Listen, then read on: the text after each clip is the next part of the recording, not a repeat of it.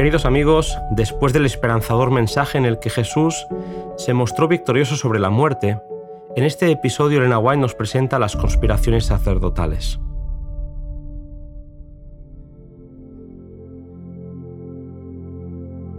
Pronto las noticias de la resurrección de Lázaro llegaron hasta Jerusalén.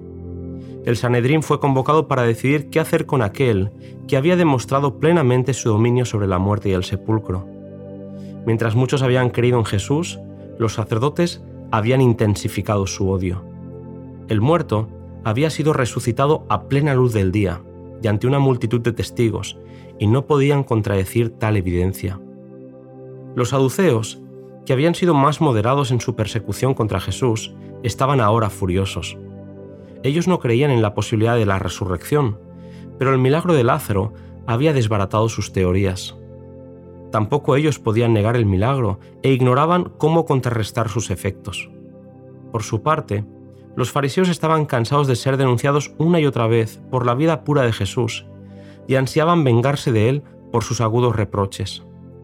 La situación de los dos grupos era tal que se unieron en su determinación por acabar con la vida de Jesús.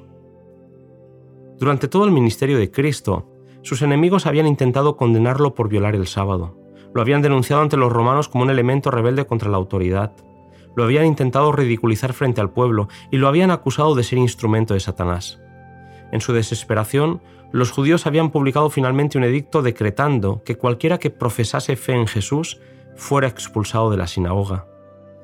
Ahora, en el concilio, sin la presencia de Nicodemo o José, la decisión estaba tomada. Harían acallar a aquel al que todos admiraban saduceos y fariseos, divididos hasta entonces, se unificaron por oposición a Cristo. El Sanedrino constituía entonces un cuerpo legal y dependían de los romanos para ejecutar sus malos deseos.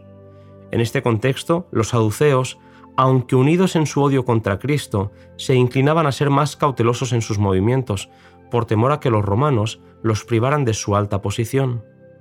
Perplejos y turbados, los gobernantes preguntaron, ¿qué hacemos?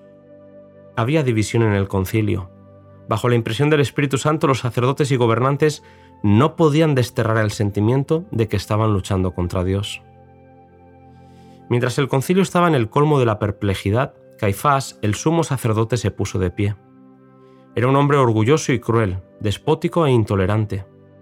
Con gran autoridad dijo, Vosotros no sabéis nada, ni pensáis que nos conviene que un hombre muera por el pueblo, y no que toda la nación se pierda aunque Jesús sea inocente, aseguraba el sumo sacerdote, debía ser quitado del camino. Él era uno solo, y era mejor que muriese antes de permitir que la autoridad de los gobernantes fuese debilitada. Al declarar que un hombre moriría por toda la nación, Caifás demostró que tenía cierto conocimiento de las profecías, aunque muy limitado. Pero Juan, al describir la escena, toma la profecía y expone su amplio y profundo significado. Él dice, y no solamente por aquella nación, mas también para que juntase en uno los hijos de Dios que estaban derramados. En los labios de Caifás, esta preciosísima verdad se convertía en mentira. Por el sacrificio de Cristo, él proponía salvar a la nación culpable, no de la transgresión, sino en la transgresión, a fin de que pudiera continuar en el pecado. Y por este razonamiento pensaba acallar las protestas de aquellos que pudieran atreverse a decir que nada digno de muerte habían hallado en Jesús. En el concilio, la influencia del Espíritu Santo y el esfuerzo de Satanás por dominar las mentes se hicieron evidentes. Los enemigos de Cristo sintieron profundamente la convicción de culpa, pero Satanás traía a su memoria todos los momentos en los que Jesús había menoscabado la influencia de los sacerdotes y rabinos. Finalmente, decidieron que para mantener su autoridad, Jesús debía morir. Con algunas excepciones, el Sanedrín recibió las palabras de Caifás como palabras de Dios y cesó la discordia. Darían muerte a Jesús en la primera oportunidad favorable. Ya estaban enteramente bajo el dominio de Satanás y sin embargo, al estar tan engañados, se sentían contentos consigo mismos.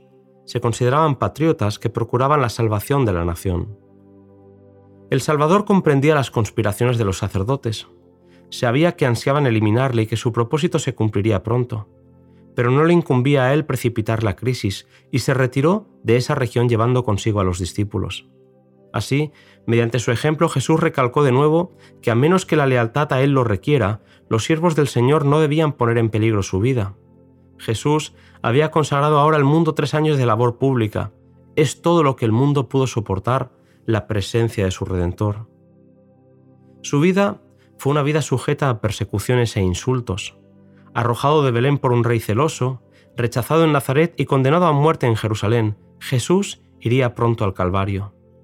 El que se había conmovido siempre por el infortunio humano, que había sanado al enfermo, devuelto la vista al ciego, el oído al sordo y el habla al mudo, el que había alimentado al hambriento y consolado al afligido, fue expulsado por el pueblo al cual él se había esforzado por salvar. A pesar de su constante esfuerzo, no pudo alcanzar el corazón de aquellos que estaban cegados por el prejuicio y el odio y rechazaban tercamente la luz. Triste condición es, querido amigo, la de aquellos que no se dejan alcanzar por la gracia. En el siguiente capítulo, Jesús nos hablará de la ley del nuevo reino.